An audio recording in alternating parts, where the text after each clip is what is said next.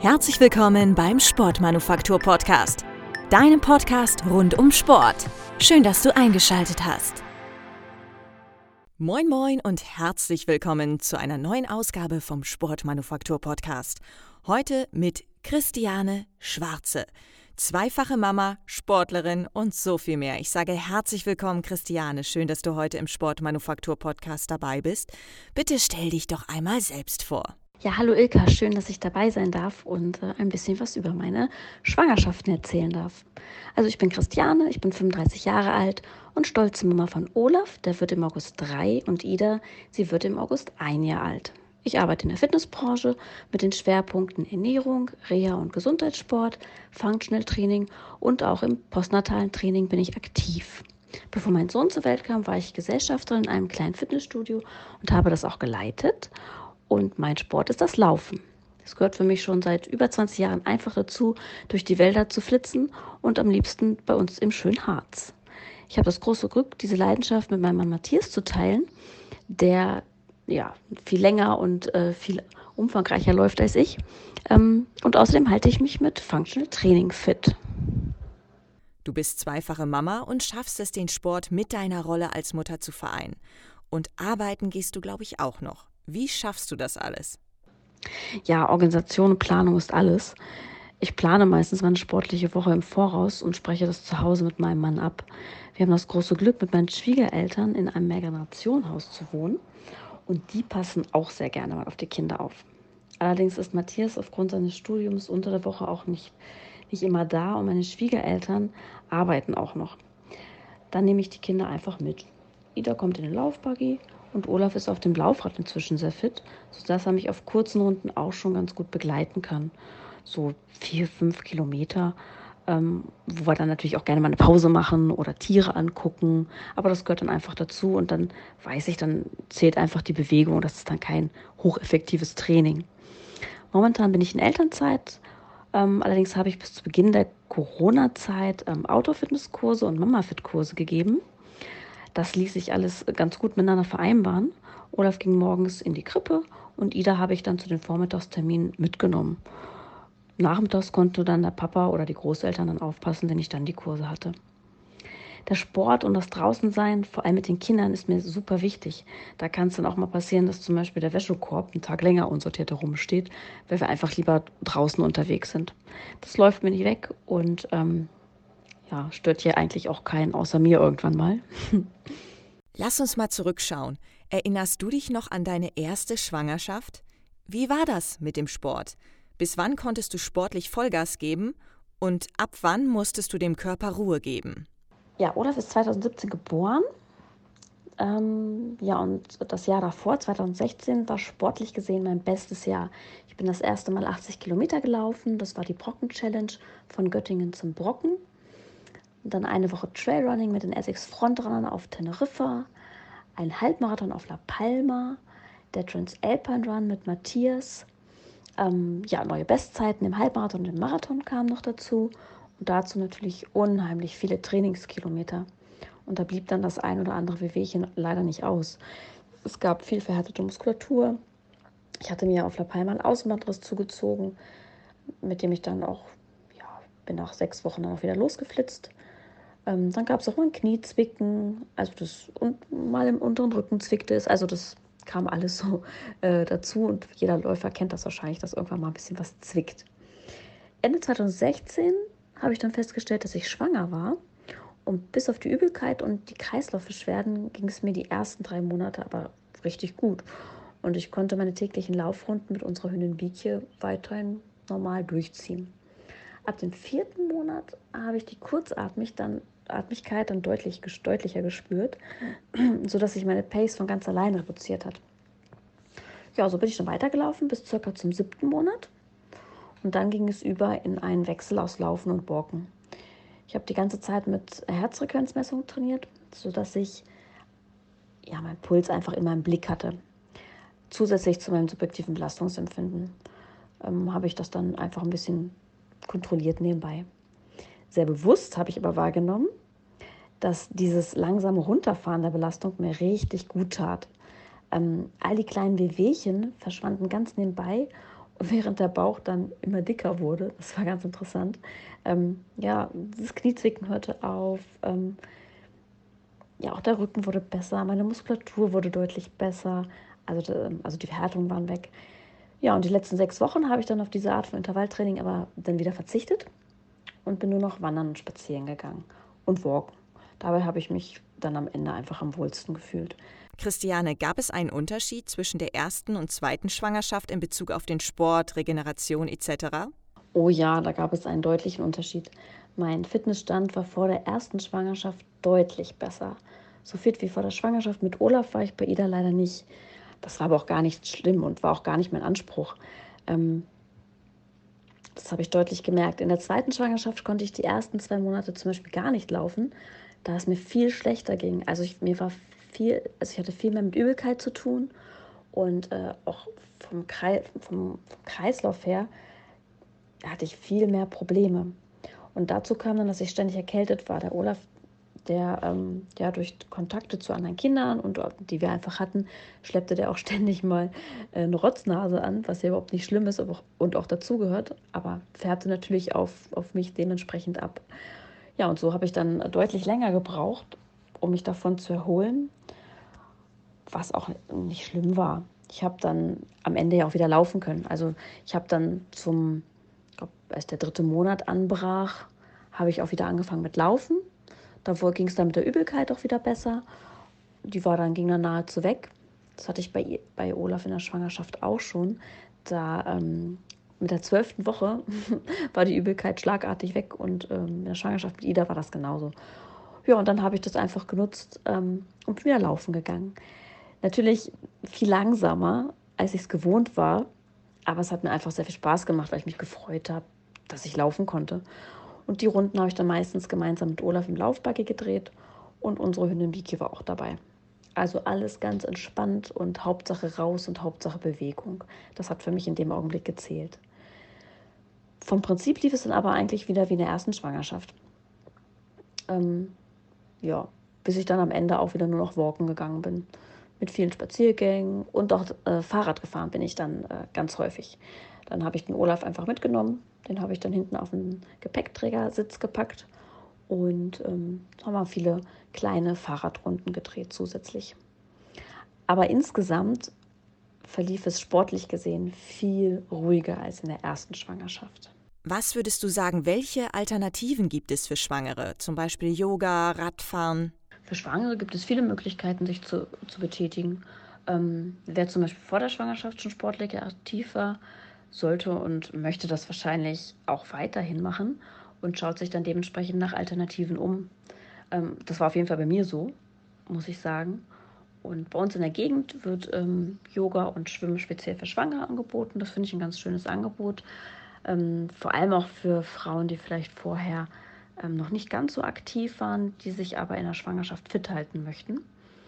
Fahrradfahren war für mich eine tolle Alternative. Ähm, und auch das Walken fand ich nicht schlecht auch wenn ich das vorher immer etwas belächelt hatte, ähm, völlig zu Unrecht, weil man da ganz tolle Grundlageneinheiten auch machen kann und ähm, das einfach auch gut tut.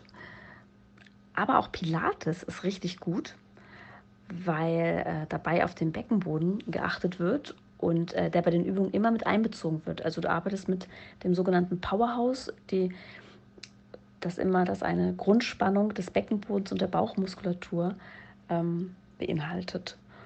Und das ist nämlich nicht erst nach der Geburt wichtig. Das sollte man auch schon während der Schwangerschaft ähm, bewusst trainieren. Einfach das Anspannen und das Entspannen des Beckenbodens gehört auf jeden Fall mit dazu. Ähm, ja, und äh, Pilates-Trainerin bin ich auch schon rund 15 Jahre und habe das dann für mich einfach dementsprechend selber umgesetzt. Aber es gibt auch ähm, Pilates-Kurse für schwangere Frauen, weil ähm, natürlich man nicht alle Übungen mit dem ähm, Bauch machen kann und auch sollte. Aber da muss man sich dann auch wirklich schlau machen, was bei äh, einem in der Umgebung angeboten wird. Was haben Ärzte dir denn geraten? Bis wann darfst du sportlich aktiv sein? In beiden Schwangerschaften wurde ich durch ganz tolle Ärzte unterstützt und diese bestärkten mich, meinen Sport weiterzumachen und rieten mir, dass ich auf meinen Körper hören sollte. Und ähm, das lag aber auch daran, dass meine Schwangerschaften relativ komplikationslos abliefen. Ähm, bis auf die üblichen Beschwerden hatte ich gar nichts. Also ich konnte wirklich alles machen, so wie so ich es mir vorgestellt hatte und wünschte. Und die haben mich da ganz toll unterstützt. Und ähm, ja, die, bei den Untersuchungen ähm, haben sie natürlich immer geguckt, dass es dem Baby gut geht, dass es mir gut geht. Und dementsprechend ähm, habe ich dann von Termin zu Termin mir immer wieder sozusagen Go abgeholt. Und das war auch gut so. Grundsätzlich kann man aber keine Pauschalempfehlung aussprechen darüber, wie und wie lange man in welcher Form sportlich aktiv sein kann. Dafür ist einfach jede Frau und auch jede Schwangerschaft viel zu individuell. Und ähm, es spielt natürlich auch eine sehr große Rolle, was und wie viel man vorher an Sport gemacht hat.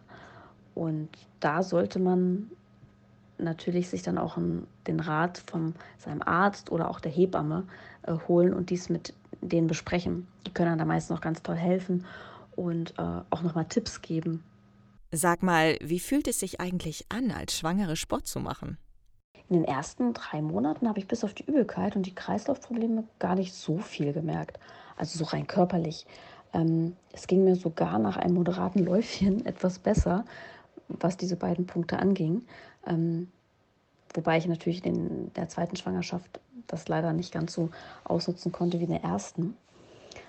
Aber als dann äh, von Monat zu Monat der Bauchumfang größer wurde, wurde ich natürlich auch unbeweglicher und ähm, deutlich kurzatmiger, sodass ich dann, wie bereits erwähnt, Tempo und auch Distanz reduziert habe. Allerdings ähm, war das ein schleichender Prozess. Also es war jetzt nichts, was ich dann geplant habe, sondern das passierte einfach. Und ich kann jetzt auch gar nicht mehr genau sagen, ähm, in welcher Woche das war oder in welchem Monat das war. Es war ein schleichender Prozess.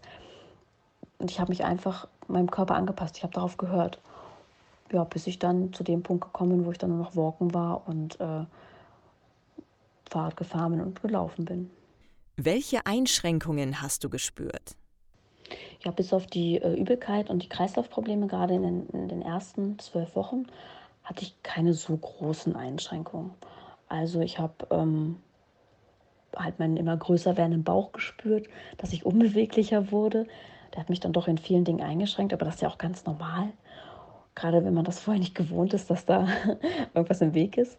Und ähm, ja, und die Kurzatmigkeit, die auch deutlich schlimmer wurde, ähm, wie weiter die Schwangerschaft fortgeschritten ist. Also da hatte ich eigentlich relativ viel Glück, muss ich sagen, dass es mir wirklich richtig gut ging. Ich kenne da auch ganz viele andere Beispiele, die ähm, denen es nicht so gut ging und die mit ganz anderen zu, Sachen zu kämpfen hatten. Also wie gesagt, da habe ich richtig Glück gehabt und ähm, hatte nicht keine großartigen Einschränkungen. Wie ist das denn für dich mental, Woche für Woche immer langsamer zu werden, langsamer zu joggen? Ja, also das war für mich jetzt persönlich gar nicht so schlimm wie erwartet. Vielmehr war ich froh, dass ich überhaupt noch laufen konnte und das so lange in die Schwangerschaft hinein. Hm, ich kenne auch noch ein paar andere Mamis, die noch viel länger laufen konnten als ich. Ähm, aber das, ich war froh, dass es überhaupt so ging und dass ich noch so aktiv sein konnte in der Schwangerschaft. Und ja, es wurden einfach andere Dinge viel wichtiger. Also der Sport rückte das ambitionierte, das schnelle Laufen, das äh, rückte irgendwie in den Hintergrund, muss ich sagen, weil man sich auf ganz andere Dinge auf einmal konzentriert hat und ähm, der Spaß in der Bewegung einfach ja, viel wichtiger war. Christiane, vermisst du denn den Leistungsgedanken in der Schwangerschaft sehr, das höher, schneller, weiter? Nein, den Leistungsgedanken habe ich nicht vermisst ähm, da mir bereits vor der Schwangerschaft bewusst war, dass ich das verändern würde.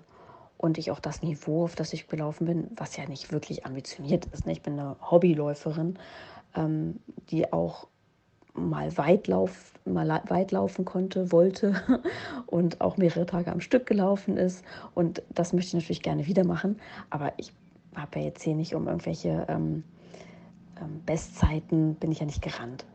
Ähm, ja, aber mir war auch klar, dass ich das Niveau, das ich vorher hatte, gerade ähm, für Odas Schwangerschaft, natürlich nicht halten kann. Und eine Schwangerschaft ist eine ganz andere neue Herausforderung, der man sich plötzlich stellt. Und es passiert so unheimlich viel mit dem Körper. Und ich fand das beide Male einfach toll zu beobachten, was der Körper leisten kann. Ganz weit weg von Wettkämpfen. Das ist ja nochmal eine ganz andere Challenge für den Körper. Und ähm, ja, das war großartig zu beobachten, wie der sich verändern kann und was das mit einem macht. Und von daher war der Leistungsgedanke da ganz weit weg. zumindest was den Sport anging. Wie ging es denn sportlich nach der Schwangerschaft für dich weiter? Man sagt ja, man sollte zunächst ein paar Monate Rückbildung machen. Wie bist du da vorgegangen? Ja, nach beiden Geburten habe ich bereits im Krankenhaus ähm, nach der Geburt mit Aktivierungs- und Wahrnehmungsübungen für den Beckenboden angefangen. Ähm, aber jede Mutter weiß natürlich, dass es nach einer Geburt noch nicht ganz so erfolgreich ist. Aber die Ansteuerung ist wichtig. Also, dass man ganz bewusst äh, vom Kopf her den Bereich des Körpers ansteuert und versucht, äh, da eine Bewegung reinzubringen. Das wurde auch mit jedem Tag besser. Es braucht natürlich Zeit und man braucht auch unheimlich viel Geduld dabei. Als ich dann zehn Tage zu Hause war, habe ich zusätzlich mit leichten Beckenbodenübungen angefangen. Ähm, die habe ich dann auf dem Boden gemacht, habe mich dann mit Ida auf die, auf, auf die Matte gelegt und, äh, oder auf die Decke und dann haben wir da so ein bisschen was gemeinsam gemacht. Da habe ich jeden Tag ungefähr zehn Minuten investiert. Die Intensität der Übung konnte ich kontinuierlich steigern, also zum Beispiel durch die Wiederholungen oder durch, durch Haltezeit. Acht Wochen nach der Geburt startete dann mein Rückbildungskurs. Den habe ich zusammen mit Ida besucht. Und nach zehn Wochen nach der Geburt habe ich mich auch stark genug für einen Laufeinstieg gefühlt. Allerdings ganz langsam. Ähm, ich entschied mich dafür für ein Intervalltraining, bei dem ich eine Minute gegangen bin und eine Minute ganz, ganz locker getrabt bin. Ich hatte nämlich die Ida dabei, ähm, weil ich vormittags oder in der Zeit, wo ich da gelaufen bin, ähm, hatte ich niemanden für die Betreuung. Habe sie also im Kinderwagen mitgenommen.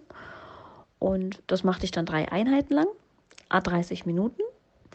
Und bei den drei Einheiten blieb ich und erhöhte die Trabminuten ähm, ganz einfach. Also ich bin weiter in eine Minute gegangen und habe die Trabminuten dann erstmal auf zwei Minuten erhöht, dann in der nächsten Woche und beziehungsweise die nächsten drei Einheiten dann auf drei Laufminuten erhöht, dann auf vier, bis ich bei fünf Minuten angelangt war und die fünf Minuten dann durchgelaufen bin.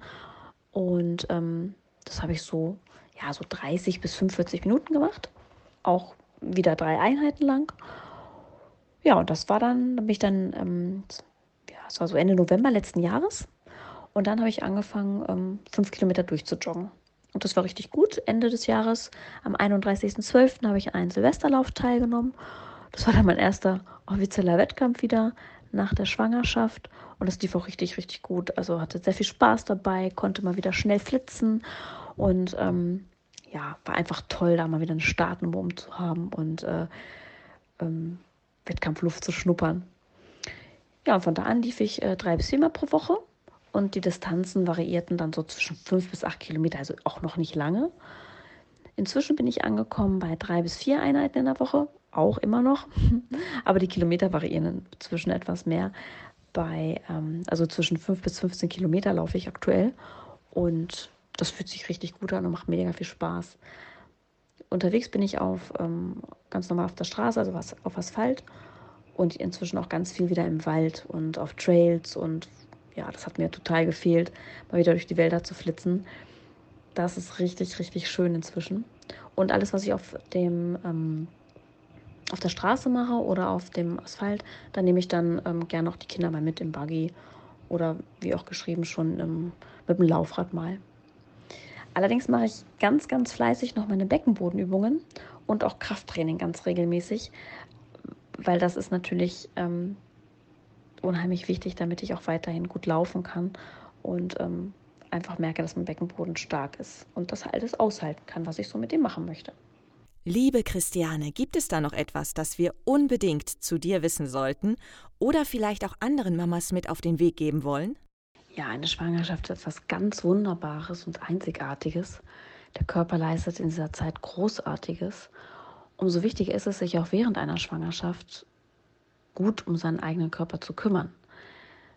Sowohl äh, körperlich als auch geistig, dass man sich wohlfühlt.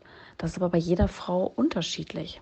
Die einen müssen sich aufgrund von Komplikationen oder Erkrankungen schonen und die anderen sollten sich weiterhin körperlich betätigen. Wahrscheinlich, weil sie es vorher auch schon gemacht haben. Und deshalb ist es schwierig, da eine pauschale Empfehlung auszusprechen. Mir zum Beispiel hat der Austausch mit anderen sportlichen Mamis oder auch sportlichen Schwangeren sehr geholfen.